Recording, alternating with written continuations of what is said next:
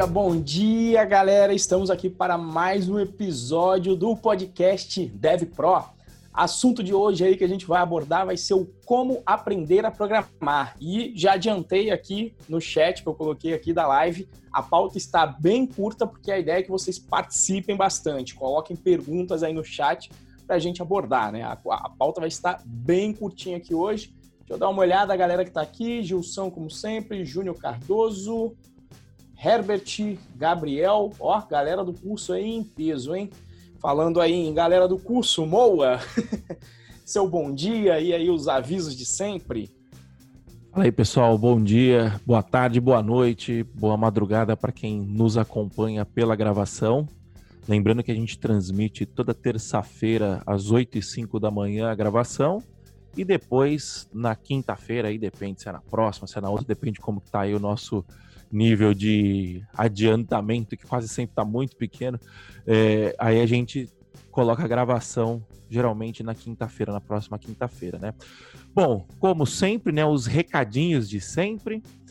Por favor, se você estiver nos seguindo nas redes sociais, nos acompanhando pelo YouTube, se inscreva no canal, dá aí sua moral pra gente, né? Deixa um like nesse vídeo, deixa o seu comentário, ativa o sininho do canal também para você receber notificação nova. A gente está começando a produzir bastante conteúdo, um conteúdo, de bastante valor, né? E no Instagram, o meu Instagram é o arroba Moda, o Instagram do Renzo é o Renzo ProBR. Todo santo dia o Renzo está fazendo a sua famosa consultoria grátis e rola umas perguntas muito boas lá. O conteúdo é realmente de muito valor. E se você nos acompanha e ainda não sabe, não sabe programar em Python, você provavelmente é novo aqui, né? Porque você, pelo amor de Deus, como que você ainda não programa em Python? Mas a gente tem a solução para você. A gente tem um curso de Python grátis, que é o melhor curso de Python grátis do Brasil, que é o python.pro.br barra curso traço D traço Python traço grátis. O link também está aqui na descrição do vídeo, na descrição das plataformas. E se você quiser participar da nossa discussão no Telegram, né? A gente tem um grupo lá no Telegram que a gente continua a nossa discussão aqui do nosso canal, que é o Galera Python Pro. Para acessá-lo, basta acessar o endereço bit.ly barra galera traço Python traço Pro. E também lá no Telegram a gente tem um canal que a gente manda todos os nossos conteúdos também. Se ficar dependendo do YouTube para entregar o nosso conteúdo tá cada vez mais difícil. Então a gente tem um canalzinho lá no Telegram que é o bit.ly barra Python traço Pro que a gente manda pontualmente as nossas publicações, tá bom? Recados dados, vamos ao que interessa.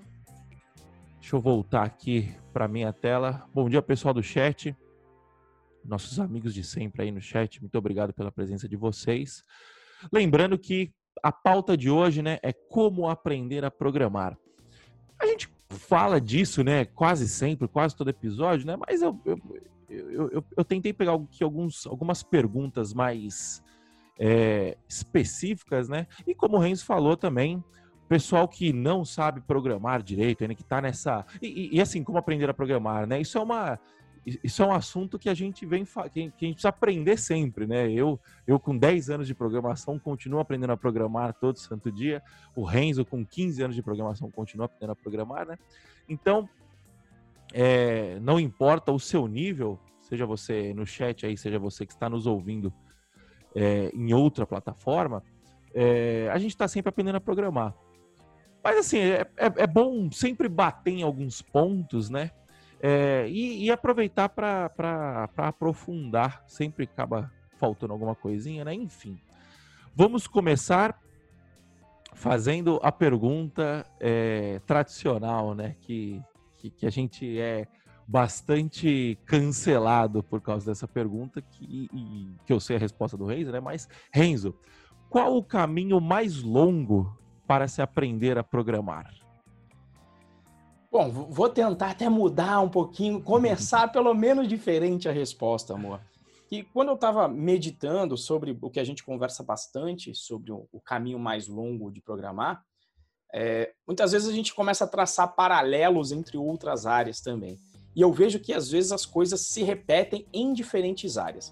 Então você pega a evolução do desenvolvimento de software. Quer dizer, a forma como a gente começou a fazer software, até balizada muito é, em, em, matérias de engenharia, mais, digamos, mais hard ou a mais clássica engenharia, que é a engenharia civil, como é que isso funciona para você, então, produzir um prédio, ou no caso, engenharia de software no formato tradicional, que é o cascata, que é a mesma coisa de se produzir um prédio. Quer dizer, você planeja bastante, faz uma planta do lugar, vai planejar tudo, vai planejar a logística de chegada do material, vai colocar tudo aquilo num um cronograma gigante para planejar tudo completamente e só depois de tudo planejado que você vai começar a finalmente executar e depois de executar tudo você vai começar a implantar. Então você pega um, um projeto de construção, ele vai demorar uma fase grande ali do, de planejamento, depois ele vai ter uma fase grande de construção, quando finalmente vai chegar a área de vendas ali. É, a galera de vendas tenta até dar uma adiantada vendendo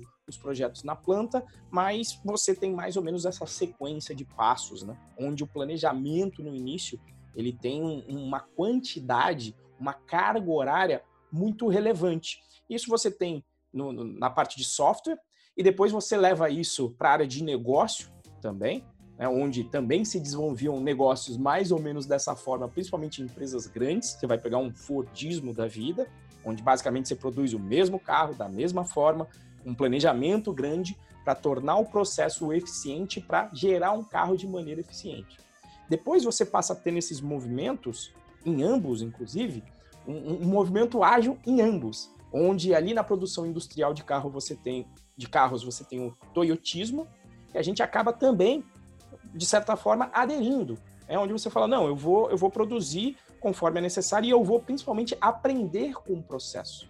Ter um processo de feedback mais rápido. Então, em vez de eu planejar, planejar, planejar, planejar, depois executar, executar, executar, executar, e depois implantar, implantar, implantar, você vai diminuir e vai fazer um ciclo em que eu vou planejar algo menor, algo, algo completo, mas menor, né? uma, uma parcela onde eu vou fazer um pequeno planejamento, uma pequena execução, uma pequena implantação, aprender nesse processo e retornar ao início.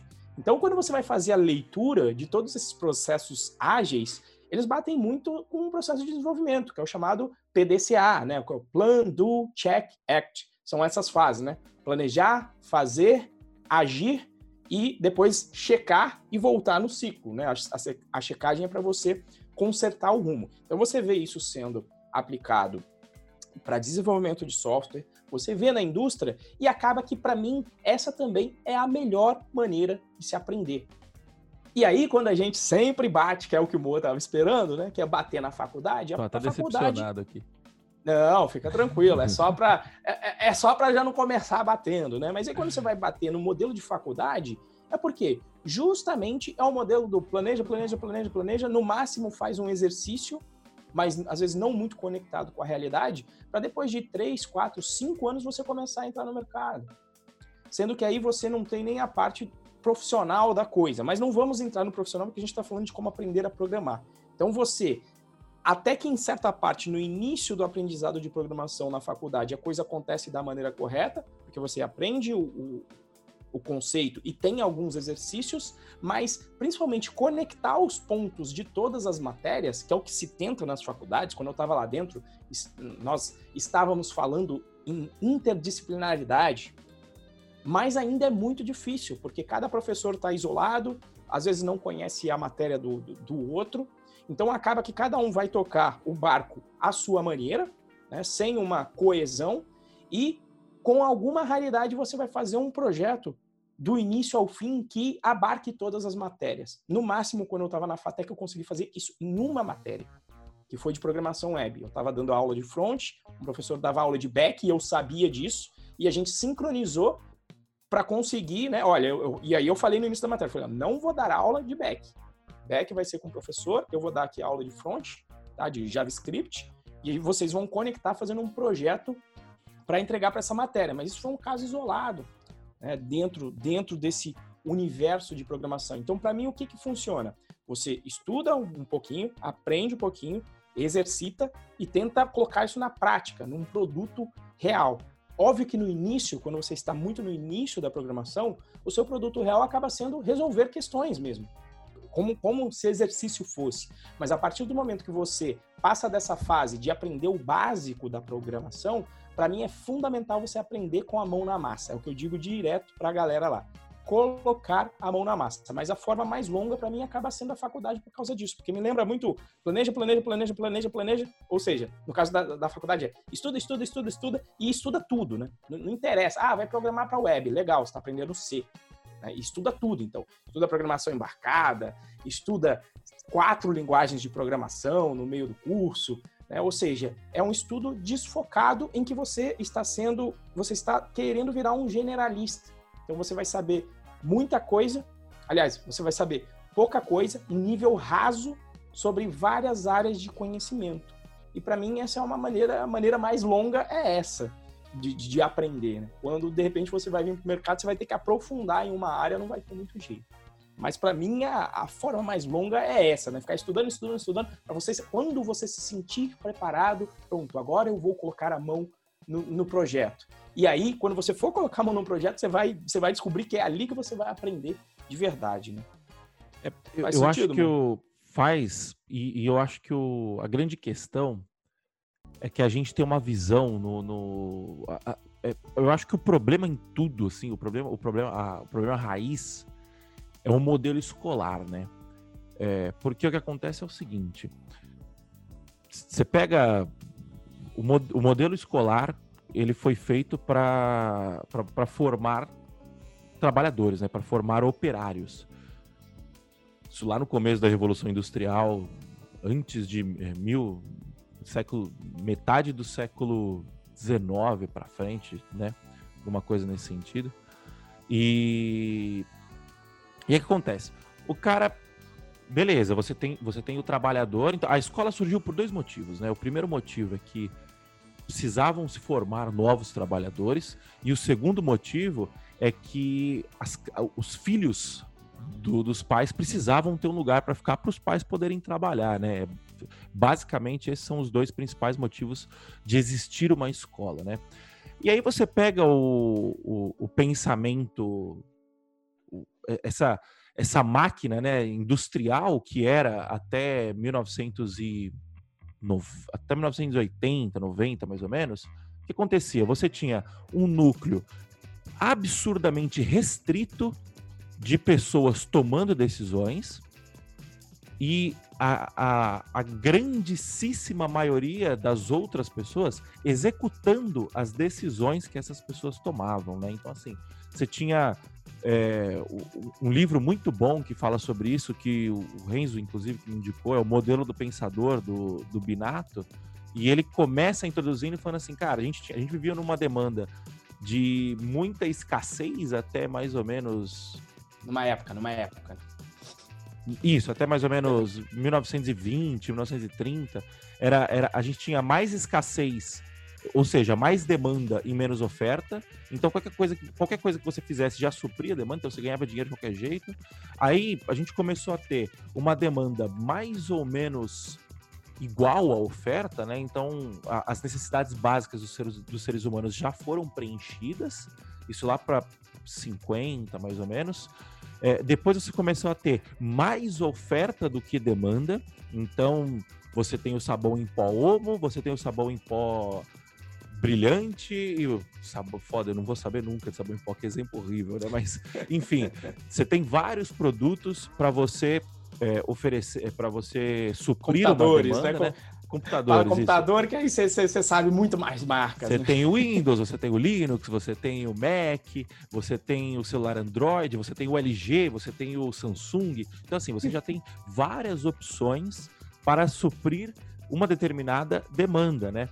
É, e aí, num cenário desse, que já é 1970, 80 mais ou menos, nesse cenário precisa é, começa -se a se criar o, é, o modelo de, de é, diferenciação, né? Então começa a vir o serviço agregado junto, né? Então o meu celular tira câmera, tira foto, o meu celular é, tem GPS, né? Começam-se é, a, a criar diferenciações. E aí você chega no modelo atual de hoje em dia, que a gente tem uma oferta absurdamente maior que a demanda.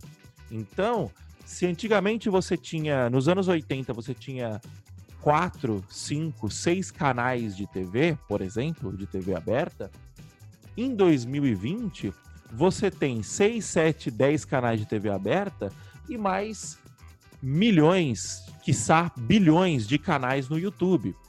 Então, assim, é, por que, que eu estou fazendo toda essa introdução, né? Para mostrar para vocês que hoje em dia não adianta você simplesmente executar demandas que outras pessoas passam para você, porque teve o mundo evoluiu nos últimos no último século o mundo passou por quatro revoluções é, enquanto que o modelo educacional continua exatamente o mesmo.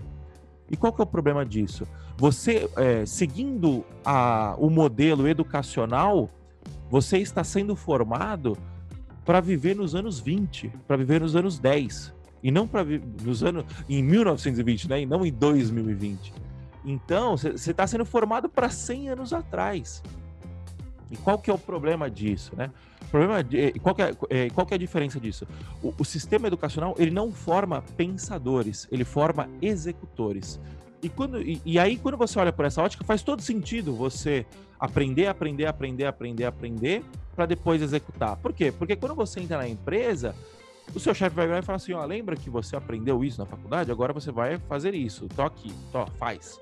E, e, e, isso em 1950, 1960 fazia sentido. Hoje em dia não faz mais sentido, porque o chefe não fala mais o que você tem que fazer. O chefe fala o que ele precisa. E você tem que se virar. Entendeu? E, e, e você precisa de um pensamento crítico, você precisa de um posicionamento crítico, é, você precisa pensar e não simplesmente agir. Você não é mais um executor de demandas, né? O profissional do século 21 ele é um resolvedor de problemas. É, então, o pessoal fala assim, não, tem que ter é, é, tem, tem que pensar, o, o, o, você, tem que ser, você tem que ter cabeça de dono, você tem que é, ter autonomia como, como, como funcionário tal. Você vai nessas empresas bosta, startupzinha da vida, isso daí é bullshitagem, porque os caras não sabem trabalhar direito. Mas uma empresa séria que leva isso a sério faz todo sentido. Por quê? Porque a, a mentalidade, a mentalidade de dono não é que você, ah, eu não vou, não vou ter mentalidade de dono porque eu não. Os caras não me pagam como dono. Porque não é isso. Mentalidade de dono é tipo assim, cara você tem que fazer aquele negócio como se fosse para você. Por quê? Porque, tipo assim, se fosse para você, você ia fazer bem feito, então você tem que fazer bem feito daquela forma. Por quê?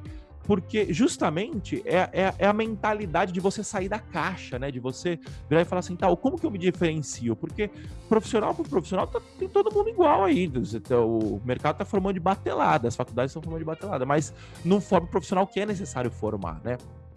E aí, voltando, o caminho mais longo para aprender a programar é isso, porque você. É, esse caminho de aprender, aprender, aprender, aprender, aprender e fazer é, é, é, um lance muito também de que eu não posso errar, né? Então eu tenho que planejar 100%. Pra... Na programação você pode errar, o, o, o concreto não para você, você não tem como mover o prédio de lugar depois que você termina de, de, de, de construir o prédio. A programação você tem como fazer isso. É, e, e, e, mais do que isso, o mundo moderno, ele, a, gente, a gente já está num nível de abstração tão grande que ele permite que você erre. Entendeu? Então, assim, é, o caminho mais longo acaba sendo esse. Por quê? Primeiro, você, quando você vai para a faculdade, você não é, for, você não é formado para ser um pensador, você é formado para ser um executor de demandas, e o mercado demanda, e o mercado precisa de pensadores, precisa de profissionais críticos. E o segundo ponto é que 2020, a não ser que você trabalhe com alguma coisa muito é, crítica, né? Mas aí você não vai entrar fazendo isso logo de cara, né? Você vai demorar bastante. Mas no mundo de hoje em dia, você permite errar. Então, já que, já que o mundo de, hoje em dia permite você errar com absoluta. É, com, com, muita segurança, não tem por que você seguir o caminho longo. entendeu? Então, assim, é uma, uma reflexão. Fala se tem alguma coisa para dizer. Ah, não, porque eu acho que nesse caminho que você fala, inclusive de, de, de, errar, e não é que é assim, né? Vamos errar porque é bacana. Não, é porque justamente o modelo de escola é o quê? É, e o pessoal às vezes me pede lá no curso, Renzo, faz uma prova Eu falo, que prova, amigo? Prova é na hora que você passar no processo seletivo e começar a trabalhar. Por quê? Porque a galera está acostumada a ter lá uma prova. E, e, e, assim, a prova, principalmente quando ela é, por exemplo, de, de múltipla escolha, a vida não vai ser assim. Não vai ter múltipla escolha. Normalmente as perguntas não vão ter as respostas lá pronta que na você verdade, escolhe, a, né? Na verdade, eu acho que a vida não vai ter uma pessoa validando a sua resposta. Né? Exato. Né? Você pode até virar e falar, é, você pode até virar e falar assim, não, eu escolho fazer isso. A questão é, eu acho que o grande problema da escola, o grande é, desserviço que a escola presta é, é, é passar a impressão de que você sempre vai ter uma pessoa corrigindo você. E, de fato, você tem os seus chefes, os seus líderes, pessoas que estarão acima de você em algum momento, que vão te orientar, mas quem fala se está certo ou se está errado é o mercado, é, o, é, é, é a é, é, é, é, a vida, né? Se você extrair um pouco mais do, do, do, do conceito amplo, então, cara, e como que você sabe que você errou? Só depois que errou. Não adianta, tipo, você vir e falar assim, não. E não tem essa de, ah, eu, eu tiro seis aqui, então essas aqui eu tenho certeza, essas não. Então, malandro, às vezes um erro em uma questão pode foder toda a sua vida. Sim. Enfim. E o acerto em uma pode, pode bombar a sua pode vida. Pode né? bombar, né? exatamente, né? É, vou intercalar as perguntas do, do, do chat com as nossas perguntas das nossas pautas. O Túlio Castro perguntou aqui: Eu já me bati em um monte de curso de Python, mas não saio do lugar. Como eu faço? Olha, essa é boa, tá? Tem uma galera que inclusive se bate bastante eh, também dentro do curso Python Pro e dentro do, do processo, e aí tem a ver, acho que é um pouco até com a outra pergunta, é, é primeiro teria que saber, seria legal você colocar, se aí puder detalhar, Túlio, é qual é o formato do curso. Se for, eh, por exemplo, a gente tem um formato lá que é o seguinte, a gente tem as videoaulas, que já tem um projeto lá dentro. Então, às vezes, a galera está procurando um caminho fácil, e eu falo para eles, olha, por exemplo, gente pulando aula. Falei, cara, não pula aula, porque eu, eu não sou escola, eu não cobro dos meus alunos por tempo. Eu não preciso que eles passem cinco anos comigo porque eu cobro mensalidade. Eu cobro uma vez só e eles têm acesso ao material. Então eu falo para eles, eu brigo para não colocar conteúdo inútil lá dentro. Então essa é uma primeira coisa. Então eu coloco o conteúdo certo. E eu falo, ó, vocês têm que colocar em prática o conteúdo. Qual que é o processo que a galera toca lá e eu vejo que quem mais obtém os resultados toca nesse processo? Primeiro de tudo, vai passando vendo as aulas, como se fosse inclusive é, é, arte marcial. Então, como é que é a arte marcial? Você entra lá no karatê, já não vão te colocar numa luta. Primeiro você vai começar a copiar o que, que é o kata lá do karatê. Você começa a copiar os movimentos para ter ali a base, né, para você ter a base dos movimentos em si. Então, no início você vai realmente copiando, vendo o que, que outra pessoa está fazendo, copiando os movimentos, para ver se você consegue realmente executar os mesmos movimentos. E depois desse tempo, a galera começa a colocar a mão na massa em projeto real. Apesar que já durante o curso a galera já vai colocando a mão na massa em projeto real. Então, tem que ver a razão do porquê você está patinando. E o que, que é o não sair do lugar? Como é que você está medindo que você não saiu do lugar? É importante, às vezes, você escrever ali e medir. E pensar, bom, o que, que eu aprendi? Às vezes vai fazendo um diáriozinho mesmo. Olha, o que, que eu aprendi hoje? Eu aprendi a função sorte, eu aprendi que tem como misturar os elementos de uma lista, eu aprendi listas em geral. Beleza, então você já evoluiu hoje. Ah, e principalmente no início, né? O início da curva é sempre mais mais flat ali, parece que você não está saindo do lugar. Depois você fala, não, agora eu vou aprender dicionário. Qual é o problema que eu resolvo com o dicionário? O que, que essa estrutura faz? Então, evolução dia a dia. Primeiro, vai olhando esta evolução.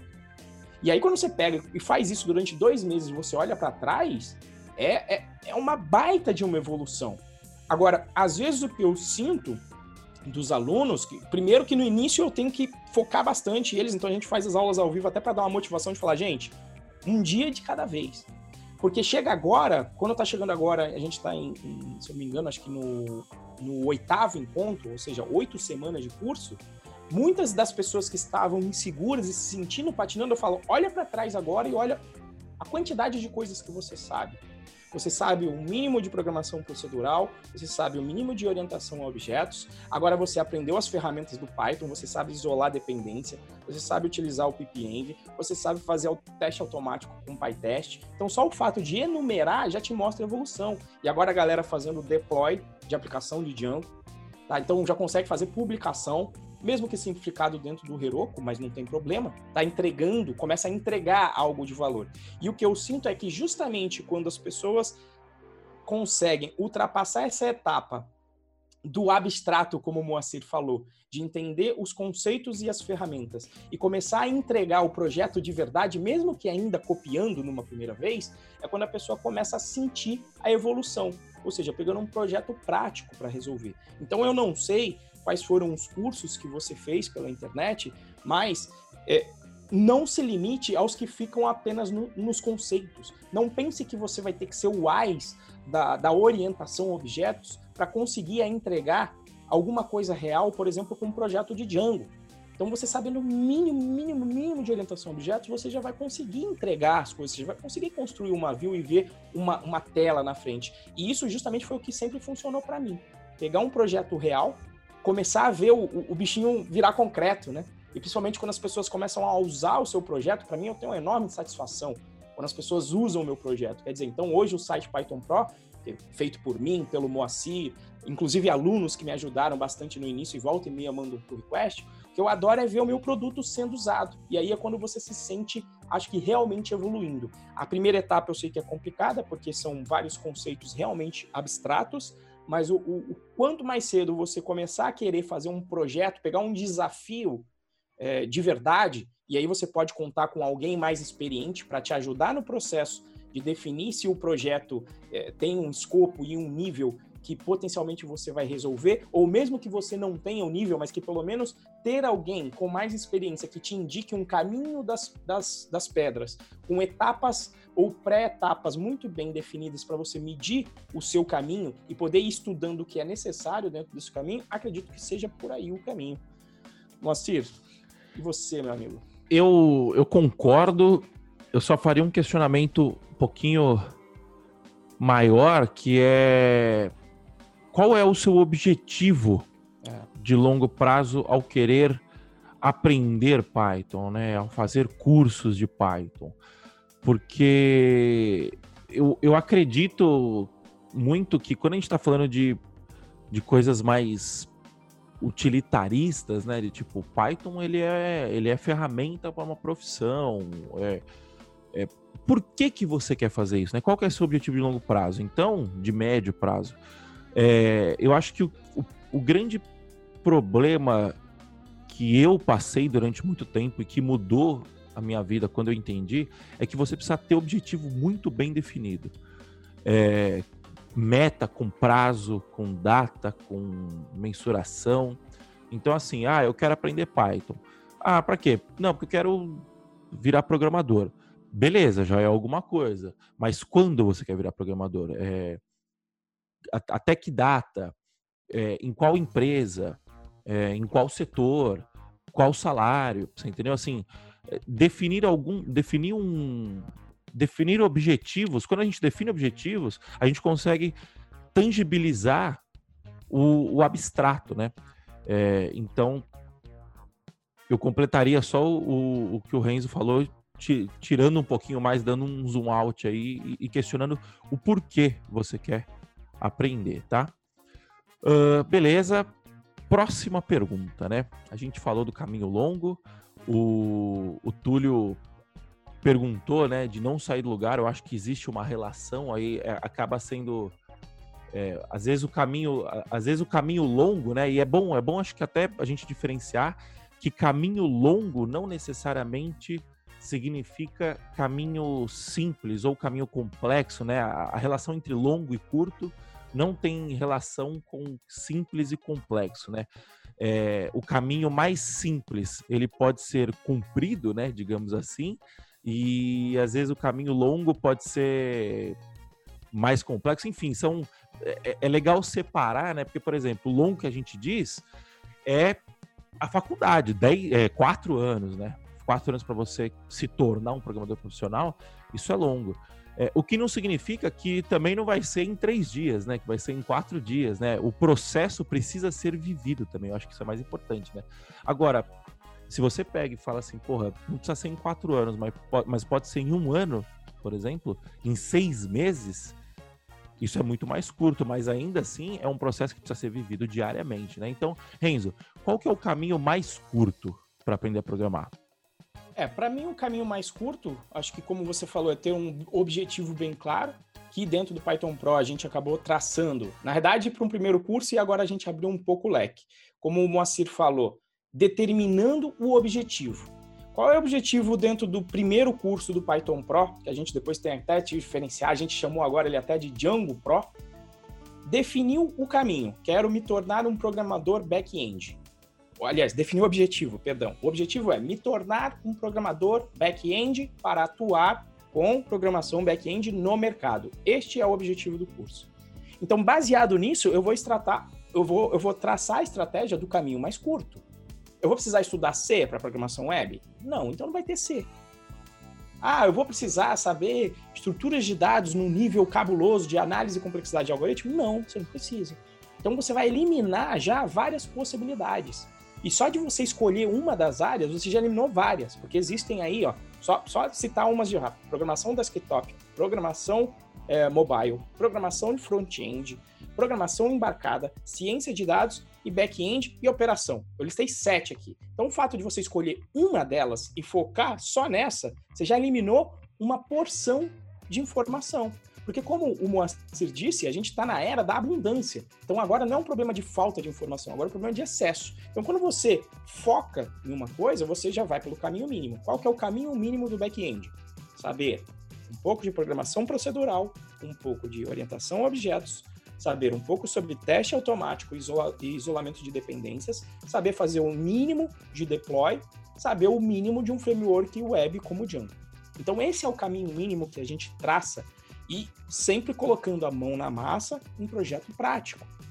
Terminou esse processo aqui de preparação, e isso é o que eu peço só para os meus alunos. Ou seja, isso aqui eu, eu determinei, eu estou fazendo agora o último teste com, com 12 semanas para esse processo. 12 semanas para a galera ter o mínimo, e depois disso é o quê?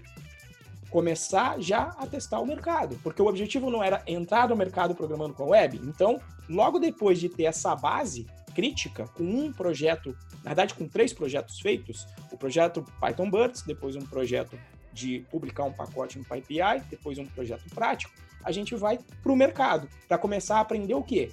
Primeiramente, processo seletivo, como é que eu negocio, o que eu tenho que fazer agora para passar em uma vaga, como é que eu determino, como é que sem um diploma de uma faculdade eu vou conseguir uma vaga.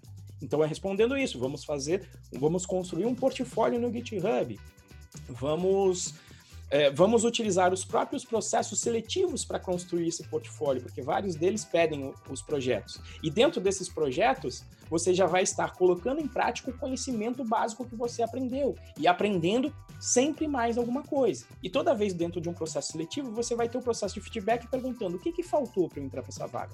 Olha, a gente precisava aqui de um sistema de filas. E aí você sempre tem que fazer o check, né? Bom, a, a empresa precisa de um sistema de filas. Para a programação web, que é o meu objetivo, sistema de filas faz sentido? Deixa eu perguntar para a galera mais experiente, que é o que a gente faz também, dividir com a galera, contar com a galera dentro da comunidade.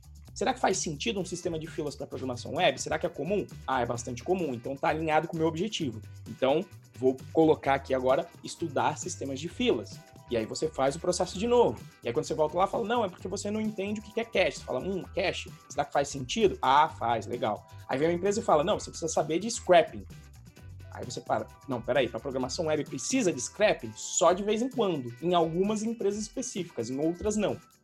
Tá alinhado com o que eu quero? Se não estivesse, fala, não, então já vou eliminar o scrapping e agora toda vaga que tiver pedindo scrapping eu não vou focar nessa, vou focar em outras porque eu não quero também trabalhar com scrapping, eu quero focar mais na parte do back-end mais raiz, de comunicação com banco, de arquitetura de dados. Então, para mim, esse é o, é o caminho. Então, é um misto de colocar na, se preparar, colocar na prática, diminuir o ciclo de feedback e, durante esse processo, contar com a ajuda de pessoas mais experientes. Não ficar também só sofrendo sozinho. Lembrando que ser autodidata não é sinônimo de aprender sozinho, tá? mas de tomar conta do seu caminho de aprendizado. É isso que é um autodidata, é aquele que determina o caminho, que é diferente da faculdade. Na faculdade, eles determinam qual é o currículo. Na vida real, aqui, ou aqui fora, para quem é autodidata, você determina o caminho, mas você vai justamente chegar perto das pessoas que têm esse conhecimento para te passar de uma maneira mais profunda e mais rápida. É, eu, eu, eu vou só fazer um comentário Passa, passa. Sobre o autodidata, né? Na minha opinião, em 2020, não tem como você não ser um autodidata. É, isso é uma habilidade que você precisa desenvolver. Sim, obviamente que é, no começo é muito mais difícil, né? Porque você entra perdido, né? Eu vou, eu vou dar um exemplo simples. É, a gente a gente é programador, eu sou programador há 10 anos, o Renzo é programador há 15 anos. É, a gente começou com uma faculdade, eu comecei na faculdade, o Renzo começou na faculdade. De fato, a faculdade ajudou em alguns aspectos, porque ela serve um currículo para você que hoje é questionável, é, que eu acho questionável, tem gente que não acha também, né? Mas melhor partir daí do que partir de lugar nenhum, né? De tipo. Isso, com certeza. É, levantar o dedo no vento e escolher. Mas, qual que é o ponto? Você, é, quanto menos experiência você tem, mais você precisa de alguém para poder te orientar. Então, no começo, é muito difícil você ser um autodidata. Por quê? Porque você não tem bagagem nenhuma, você não tem a mínima noção para onde ir, né? Você não tem vivência. Conforme você vai desenvolvendo a sua vivência, você vai criando repertório para entender, opa, eu, eu, eu já estou sentindo que mobile pode ser uma área interessante, né? Então aí você já procura alguma coisa dentro do mobile, começa a conversar com as pessoas, chega num cara que tá programando. Então, você tá programando em mobile, tá, mas aí eu aprendo um React Native da vida, ou aprendo uma plataforma nativa, o cara fala assim, não, não, vai no React Native, porque você vai ter mais mercado. Tá? E aí você começa a desenhar o seu caminho. Então, eu acho que eu, eu enxergo muito que o autodidatismo é isso, né? Não é você, ah, eu não preciso de professor, não preciso de mestre, não é isso. É você desenvolver a habilidade, de novo, de pensar criticamente, né, de ser um pensador é, e colher informação, pegar, é, buscar informação na sua experiência, no seu repertório, buscar informação no repertório de outras pessoas, mas você mesmo desenvolver a sua tese, você entendeu? A sua tese de aprendizado, e aí sim você vai atrás do Renzo, você vai atrás do. Então, por exemplo, o que é a, a, a nossa comunicação, né, como como empresa de curso de programação, a gente, a gente não vende curso de programação. A gente vende uma carreira, a gente vende você se tornar um programador profissional. Por quê? Porque é, é um objetivo muito mais tangível, né? muito mais. É... Eu, eu, não, eu não sei exatamente. É, é, eu tenho. É que eu tenho uma mania de, de falar e pensar ao mesmo tempo, tá? Então, às vezes, pode. Mas assim, a gente vende o, o a, a carreira, porque a carreira é, e, e, a gente olha assim, beleza, no curso a gente tem um, um, um lance muito mais. É, um, um, lance começo ao fim muito mais definido, né? Mas a gente não vende só o curso, a gente vende, por exemplo, o nosso podcast. O, o, é, é, um conteúdo que a gente, que a gente cobra não, pelos, não com o seu dinheiro, mas com a sua atenção, né? E aqui o que a gente ensina é justamente isso, né? O que a gente tenta ensinar é justamente isso. Você tem que pensar com a sua própria cabeça. Então, o, o conteúdo desse podcast, um, um programador de front-end, por exemplo, que a gente não ensina, ele pode é, aproveitar do nosso conteúdo, né? É, e, e ele, ele será um programador profissional também.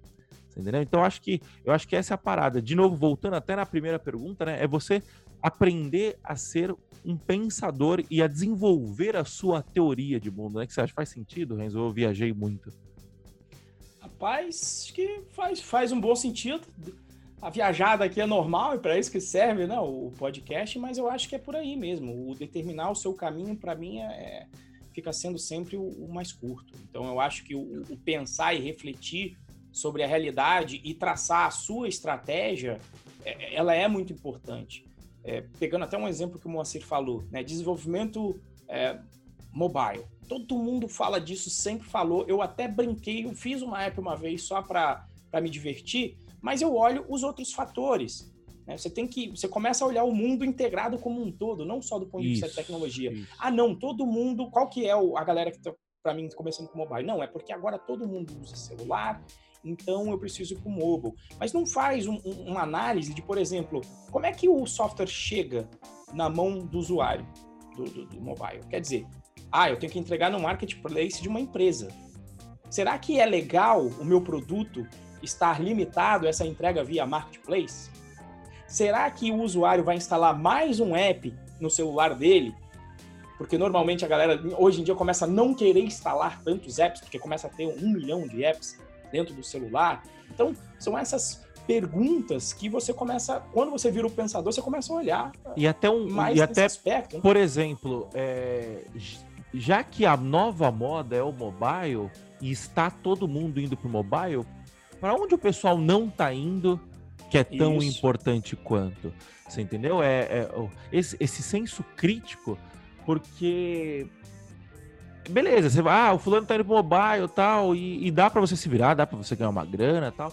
Mas quando você desenvolve o senso crítico, você consegue perceber é, onde. É, às vezes o cara tá querendo que você vá pro mobile porque ah, que interesse dele é vender curso, sei lá, entendeu? Então, assim, esse senso crítico é importante, e eu acho que até emenda com a próxima pergunta que a gente tinha aqui, que a pergunta é, Renzo, para ser um bom programador, basta saber o lado técnico? Então, para mim é justamente isso. Se você sabe só o lado do técnico, você tende a ser o executor de demanda. Né? Você, você vai para onde o, o, mercado, o mundo, onde a vida te joga. Né? Não tem você sempre vai ser um pouco levado, mas é igual é, o que eu estou falando aqui agora. Será que vale a pena investir num mobile que empresas controlam? Que um Google Isso. e um, uma Apple, será que está alinhada a agenda da Apple e o Google está alinhado com o meu propósito? Como, por exemplo, a gente estava acompanhando num grupo que a gente participa, que é o Indie Hackers, que, apesar que está também público, que agora a empresa Basecamp acabou sendo, é, sendo intimada a fazer o processo de subscrição de compra via Apple e pagar 30%. Quer dizer, você está disposto a pagar por isso? Será que é um risco relevante? Não é um risco relevante você depender de uma plataforma dessa, depois ter que pagar 30%, e se a empresa simplesmente falar, não, eu não quero a sua app no meu marketplace, você não vai colocar lá. Acabou o seu contato com o cliente, com venda. Aí a outra ainda, será que, que é a minha aposta, inclusive, será que a gente não vai ter um movimento parecido com o que aconteceu do desktop para aplicativos web? Será que não vai acontecer a mesma coisa com o mobile para voltar para um aplicativo web, para um chamado PWA, que você só acessa quando a, a, a, nossa internet móvel evoluir, como evoluiu a nossa internet residencial, quando evoluir, será que vai fazer sentido continuar instalando? O 5G e você vai... tá aí. Isso, 5, 5G está aí. Então, é, é esse tipo de aposta. E, e, quando eu olho dessa maneira o mercado, eu falo, bom, independente de tudo isso, né, tem esse caminho. Então, eu decidi, eu, Renzo, decidi que eu não não vou aprender mobile, a não ser que a coisa mude. Eu tô atento a, a coisa mudar, mas ainda que não mude, que o mobile vença. Será que não vai existir programação de back-end? Será que vai deixar de existir? Para onde é que esses dados vão das apps? A maioria delas hoje em dia depende de comunicação, WhatsApp, é, é, iFood, enfim, todas as apps que você pensa em termos de negócio normalmente precisa de um servidor para se conectar. E a vida do back-end fica inclusive mais simples, porque agora você delega a parte do front completamente para quem está lá programando no mobile, que é uma parte que eu manjo pouco, inclusive. E aí tem mais uma razão para eu não mexer em mobile. Então, continua existindo o mercado para eu como back-end, ele até aumenta, mesmo que o mobile ganhe a, a, a, guerra. Então, será que eu vou abrir o leque e aprender mais mobile? Não, vou continuar no meu back-end tranquilinho, tem muita coisa para aprender aqui e vai continuar atendendo. Vai ser difícil, eu não enxergo o mercado de programação back-end com servidor morrendo, muito pelo contrário, cada vez mais se consolidando. Então, é, é, é enxergar o que você quer, primeiro o que você gosta, que aí no meu caso, eu não não manjo, eu sou muito ruim de fazer tela, quem me acompanha no Café Fé com Python sabe, quem entra no site Python Pro vê lá que aquilo é tela de engenheiro, a gente ainda vai dar um, um banho de design ainda naquele produto. Tá nos planos, então, tá nos assim, planos. Isso. Então, qual é a sua aptidão do que você quer fazer, como isso se encaixa no mercado, para você fazer um mix. Então, não é nem fazer tudo que o mercado quer e nem tudo que você quer. E o que o Moacir falou também, começar a ver as ondas. Quer dizer, de repente, quem está falando do. Em geral, quando, quando o assunto vira mainstream, quando falam, olha, bombou o mobile. Já passou a hora. É, é eu, eu, eu, surf, eu, eu, eu, nasci em Santos e eu surfava, né? E lá você tem um. Como é que você surfa? Você tem que atravessar o mar, certo? E pegar a onda antes dela estourar. Quando, depois que ela estoura, é uma onda de merda. Você não consegue surfar naquilo. Você pega o chamado estourão, você não consegue ficar em pé, você não consegue fazer manobra, você não consegue fazer nada. Então, qual que é o ideal? Quando você vira o pensador, você está olhando um pouco para o futuro para pegar a onda que ainda está nascendo ou que ela tá, ainda não estourou. Agora, normalmente, quando o assunto chega é, é, em mainstream, quando você começa a ver, sei lá, revista. Qual que foi a última lá? Exame. Revista Exame. falando sobre o assunto, a onda já estourou faz tempo. E uma galera já surfou. Agora você vai pegar o estourão. Então é começar a olhar com esse senso crítico para pegar a onda no momento que ela está chegando, enquanto ela ainda está se formando, para você poder surfar direito, fazer manobra e não ter. E o mar também não estar craudiado, cheio de pessoas ali fazendo a mesma coisa. Porque quando tem muitas pessoas fazendo a mesma coisa que você, você vira commodity, porque agora você tem uma base de precificação. Mas eu vou, mas eu vou fazer um contraponto para você agora. Faça, faça. Vou te questionar. É, ó, acho que é a primeira vez que tá, vai ter um debate aqui que eu vou discordar de você. Você falou, ah, beleza, a onda tá vindo tal. Mas não, não, não uma discordância, na verdade, né? mas acho que é mais uma dúvida. O cara, a, a revista da Matéria Exame veio e falou assim: não, a, matéria, os profissionais que ganham 20 mil reais por mês, estagiário que ganha 10 mil reais por mês, tal, não sei o quê. E quem tá no meio sabe que aquilo existe, mas que aquilo é exceção, não regra, né? É, o que não significa que você não pode ser uma exceção também. É que a única, a única mensagem é não trate como regra, que é uma exceção. É, a minha pergunta é, beleza, mas e o cara que não tem essa visão?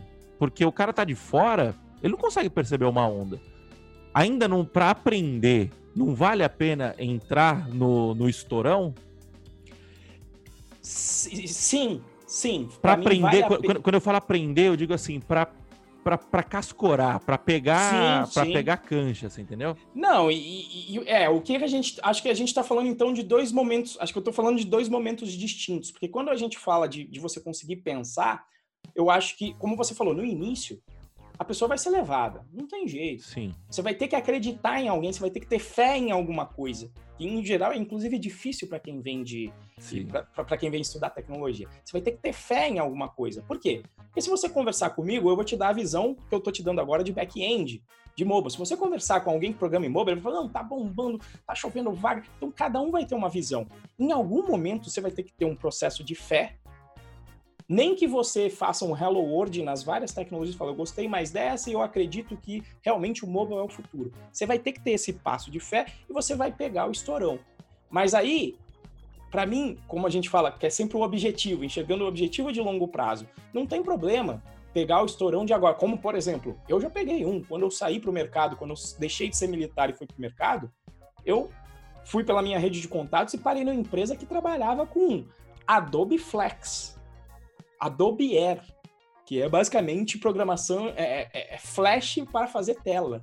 E a proposta era que ia ser disruptivo, porque funcionava bem em qualquer plataforma e era muito melhor que o, que o HTML, e era mesmo. Só que ninguém, o mercado não adotou. Né? E o que, que foi importante no processo? Entender os conceitos para conseguir olhar o mercado e falar, não, peraí, HTML... naquele momento eu olhei, não, peraí, HTML é o padrão do mercado. Então, peraí, Vou usar esses conceitos que eu aprendi aqui agora com um estourão que me... nem era estourão nesse caso, né? Aquilo ali né? foi uma onda que nem se formou nesse caso. A galera achou é. que ia formar. E o Renzo pegar... é rei em fazer isso. Tem oh, outras histórias também. Nossa, tem várias. Tem isso tem um happy ending também. Duas vezes de, de estourão e, e, eu enxerguei isso. Né? Demorou um pouco, tentei remar. Falei, não, peraí, não, não vou conseguir criar um mercado aqui agora. O, o Flex vai morrer.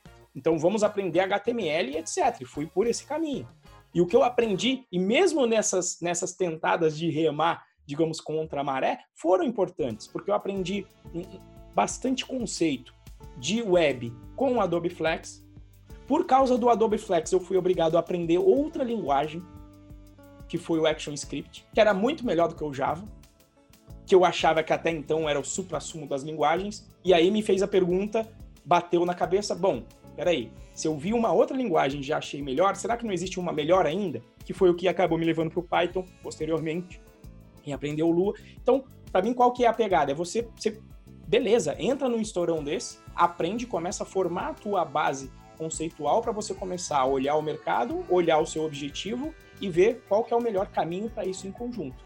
E, e, tendo uma base, a base que você vai aprender durante esse estourão, digamos assim, Moa, que acho que era a tua pergunta, a base dos conceitos que você aprender Isso. vão servir para quando você for remar, quando você começar a enxergar o mercado, que esse é o teu objetivo, começar a enxergar o mercado e, e, e se posicionar dentro do mercado, posicionar a tua carreira, é a hora que você começa a enxergar e mesmo o, o, você, você, tendo passado pelo estourão, vai ser uma experiência que você vai falar, bom, já passei por ali, aprendi o que eu tinha para aprender, agora eu vou tentar surfar uma onda Vou, vou, tentar surfar como um profissional, não vou ficar pegando estourão aqui no rasinho, vou atravessar, vou remar um pouco até atravessar o mar, que a gente chama de atravessar, e chegar na fase da arrebentação, onde você vai pegar as ondas ainda em formação para surfar é, cada vez com, com mais facilidade e cada vez tendo mais repertório em termos da, das suas manobras. Mas no início, com certeza, pegar o estourão faz parte, não vai ter jeito.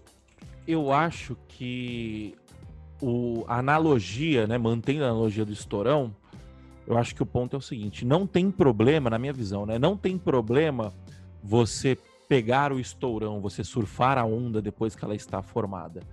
Eu acho que o problema é você só fazer isso, né? É isso. Então, é... ah, falaram no mercado que o JavaScript está bombando agora, aí você vai para JavaScript. Não, falaram que agora é programação desktop, aí você vai para desktop. Não, não, agora estão falando que o mobile React Native, porque ele faz tudo. Aí você vai pra... Porque que acontece? Toda vez que. É... No fim das contas, você tem que fazer isso de alguma forma mas, mas você tem mas é, é necessário um olhar muito atento para você fazer isso bem feito.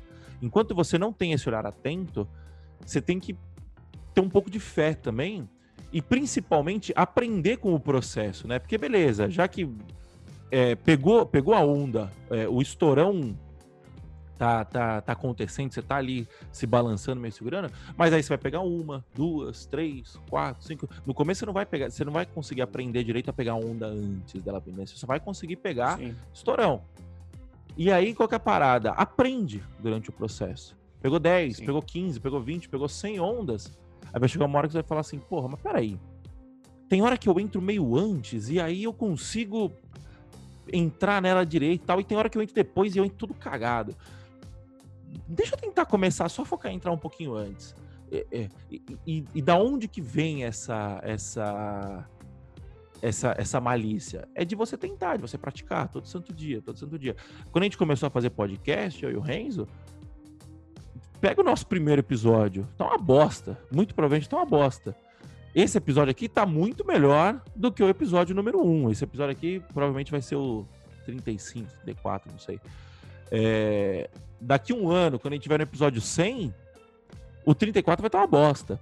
Você entendeu? Então, assim, o processo é, é evolutivo. E, e, quanto mais você vai pegando é, bagagem, mais você vai ter habilidade. E isso até emenda com a pergunta que o Pedro Vinícius Merholz, me perdoe se eu pronunciei errado, Pedro. Ele perguntou: quais linguagens eu uso para desenvolver para desktop? Cara, hoje em dia praticamente todas. Você vai conseguir desenvolver com JavaScript para desktop, você vai conseguir desenvolver com Delphi, com Python. É, o ponto é, se você aí vem a primeira a primeira questão, né? Se você é um desenvolvedor experiente, provavelmente você está tentando resolver algum problema específico com desktop. E se você é um desenvolvedor experiente, você já percebeu que programação é quase tudo parecido, assim. Às vezes o paradigma muda tal, mas a mesma linguagem faz. É, diferentes linguagens fazem praticamente a mesma coisa. É, e aí qualquer linguagem responde. Se você é um iniciante, a pergunta que eu te tenho a fazer é por que desktop? Sendo que o desktop, na verdade, né, fazer a comparação da onda, né, o desktop não é uma onda que ele está se formando, o desktop é uma onda que já está chegando na areia, né, que ela está tipo na espuminha já, entendeu? É, por quê? Você entendeu? Tem, existem casos que vai morrer? Morrer não vai, mas vai ficar cada vez mais escasso. Mas é... você tem um algoritmo, né, cara? É desktop. Não, não, a pergunta pra gente sempre é: não, não pode ser web por quê? Isso. Tem especificidade muito grande para ser desktop, precisa rodar na sua máquina com banco de dados, com tudo?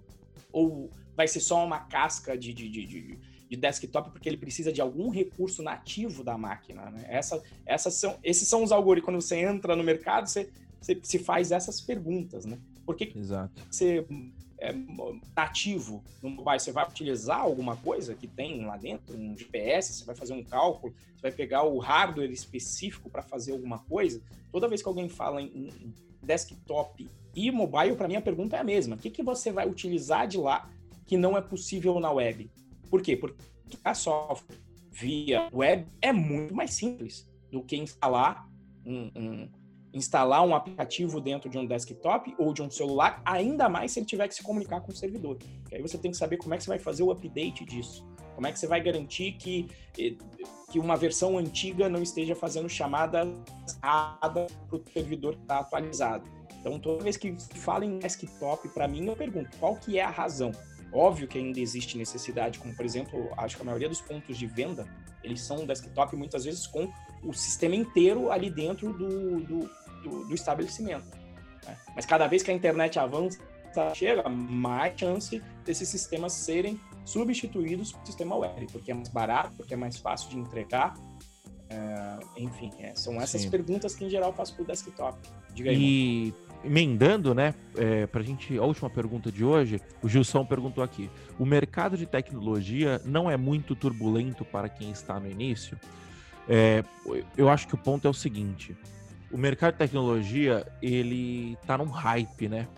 É, por mais que tem gente que fala que o coronavírus vai dar uma segurada, tal, só que pode até segurar temporariamente, mas, cara, o mundo é tecnológico, né? Se você parar para pensar, há 50 anos atrás, 50, né? Há 70, 80 anos atrás, a maioria das coisas eram mecânicas, né?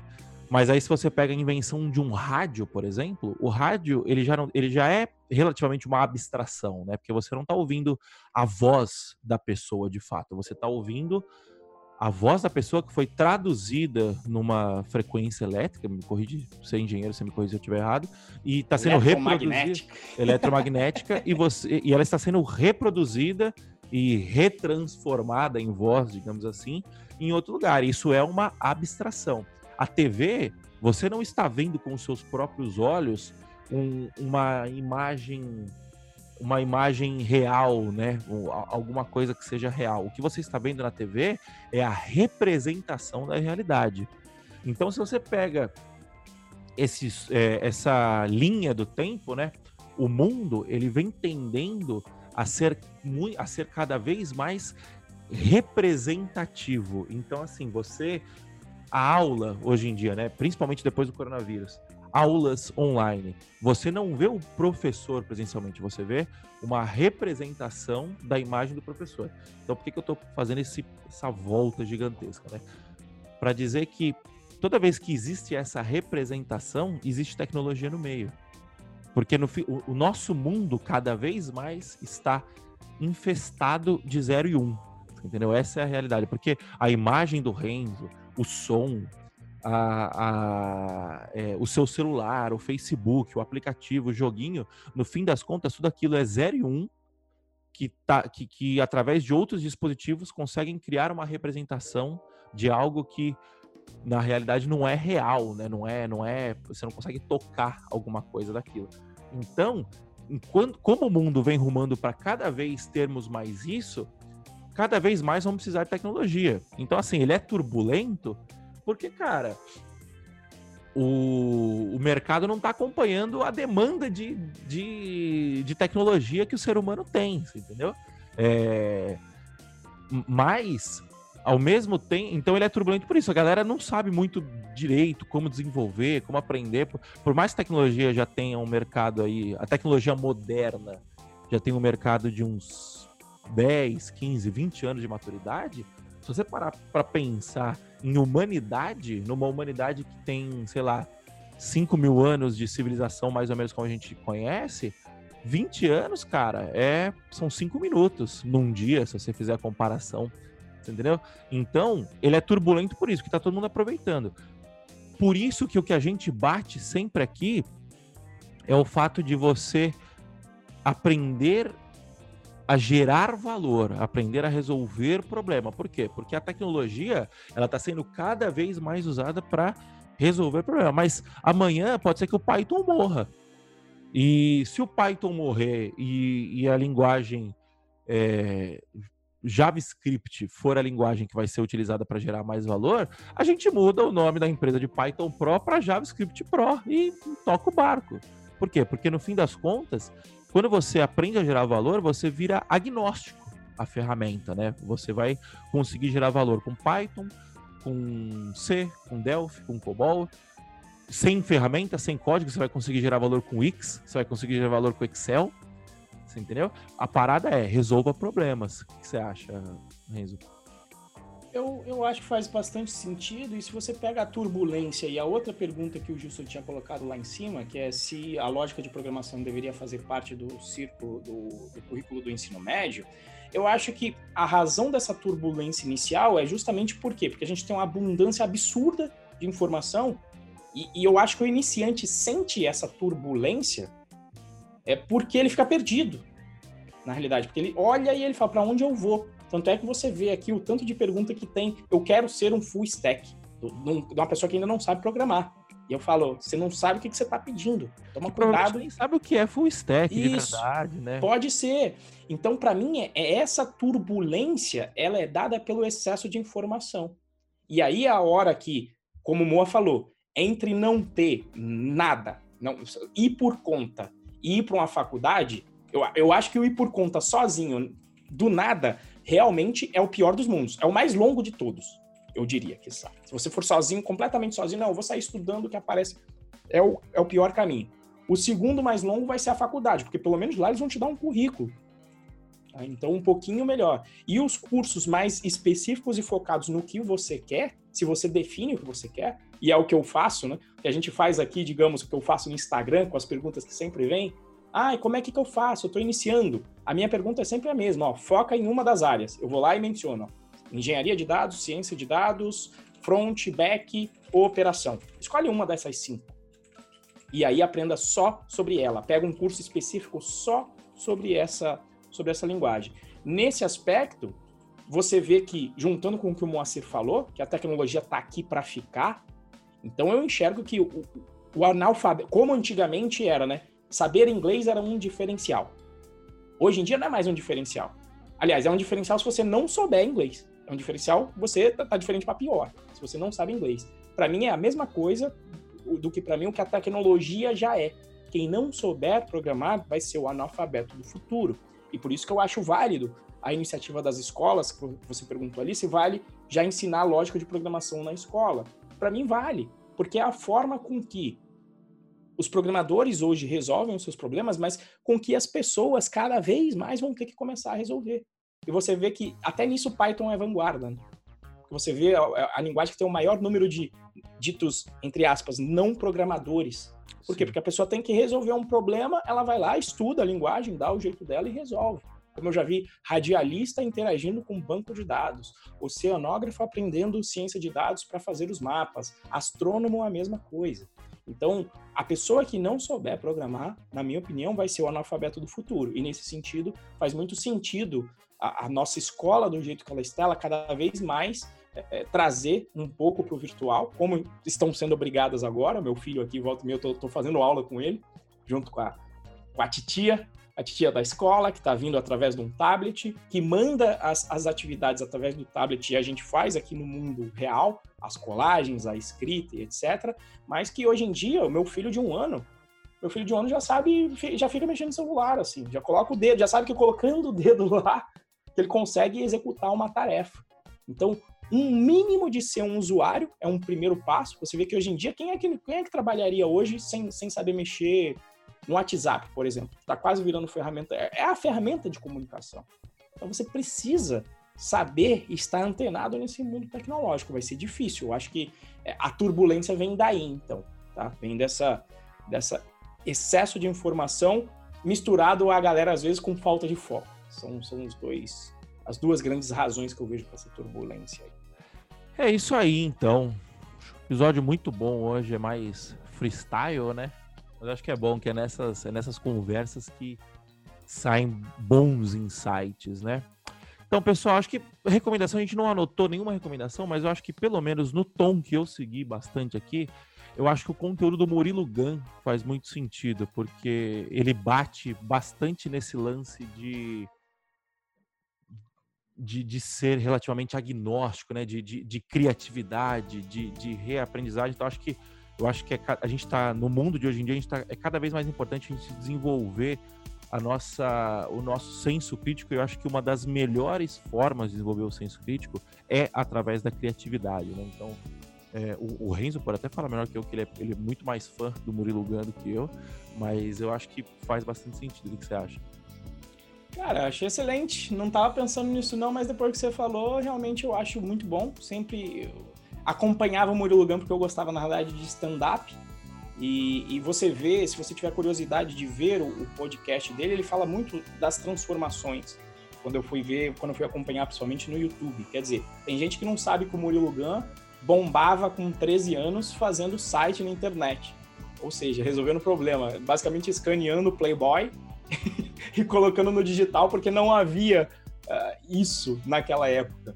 E, foi ele, no Jô Soares. Ele ganhou o prêmio e-Masters, lembra? É. Era e-Masters? Não, não era e-Masters, era é, não, é, é era alguma coisa de evolução digital, eu esqueci o nome, mas é, ele ganhou um Não, mas prêmio... era um prêmio, era um prêmio que eu lembro, que para quem Pro, é da internet... Procura aí enquanto enrola, procura aí enquanto enrola o nome, mas é importante esse prêmio. E ele comenta, e você vê como ele, ele, ele na minha opinião, mesmo novo, ele já tinha uma visão diferenciada. Vou fazer aqui um spoiler rápido para vocês ficarem curiosos, curiosos. Então ele começa a fazer isso na internet, começa a bombar e ele fala, ele fala, olha, depois a internet começou a se profissionalizar e eu vi que eu não ia acompanhar essa moda e eu não queria me tornar um técnico. Como eu vi que isso ia acontecer, eu, eu mudei. Depois que eu ganhei o prêmio, eu vi que eu não ia ganhar mais, porque a coisa ia se profissionalizar. Eu mandei o Chaveco para virar um, um jurado do concurso. Então ele passou a ser o jurado. Então ele, e aí ele chegou pro pai dele e falou: Olha, eu, quero investir nessa área aqui de tecnologia que eu conheço, mas eu vou abrir uma empresa. Ele chega pro pai dele e fala: Olha, tô saindo, se não me engano, é no primeiro ano do ensino médio, falou, pai, vou sair para empreender e qualquer coisa depois eu volto e faço um supletivo, não vai me fazer falta. Né? Eu vou perder três anos, três anos parece que é um, uma destruição no caminho comum agora, mas quando você coloca três anos para uma pessoa que já tem 30, 40, não vai fazer, não vou perder tanto. Então ele, ele segue um caminho bizarro de traçar o caminho dele. Ele entra na empresa, depois ele começa a fazer stand-up porque ele vê que não tá, não tá alinhado com o que ele queria, ele começa a fazer stand-up, um stand-up diferenciado dos outros, um stand-up envolvendo bastante mundo e corporativo. O cara, eu, eu acho que, o lance é, ele vai experimentando, né? Eu acho que essa é a parada. É, eu achei aqui, e o, e o Nilson mandou também, prêmio iBest, prêmio iBest. Isso, iBest. iBest. Acho que é iBest, exatamente. Um tem um vídeo aqui no canal dele, inclusive, que é ele recebendo o prêmio 1996, apresentado por Marisa Hort. Olha aí, ó. Então, assim, é, é, um, é uma pessoa. Ele é um excelente exemplo do que a gente está falando aqui de determinar o caminho dele. Você vê que ele foi para o stand-up e agora ele foi para o mundo de curso digital, utilizando o marketing digital que ele já sabia também, por conta das interações dele com o mercado. Então, é uma pessoa que se reinventa e determina o seu caminho. Por quê? Porque o caminho dos nossos pais, que é estuda, se forma, pega o seu canudinho, passa para uma multinacional e trabalhe 30 anos e depois se aposente, esse caminho vai ser cada vez mais raro hoje em dia. Isso é anos vai 60, ser... isso é anos 70. Isso, até porque você morria mais cedo, né? A expectativa Exato. de vida, sei lá, era 60 anos, agora você vai para 80, 90. Você vai fazer a mesma coisa durante 50 anos, vai ser muito difícil que você não se reinvente. Então, então é essa pegada. Dá uma olhadinha, no, os cursos dele são bem bacanas, dê uma procurada aí. Murilo Gun foi excelente excelente escolha aí, Moacir. E Isso eu aí. sou suspeito porque eu sou fã, né? Pessoal, muito obrigado pela presença de todos. A interação com o chat foi muito legal hoje. E até a próxima. Valeu, falou. Falou, galera. Abraço.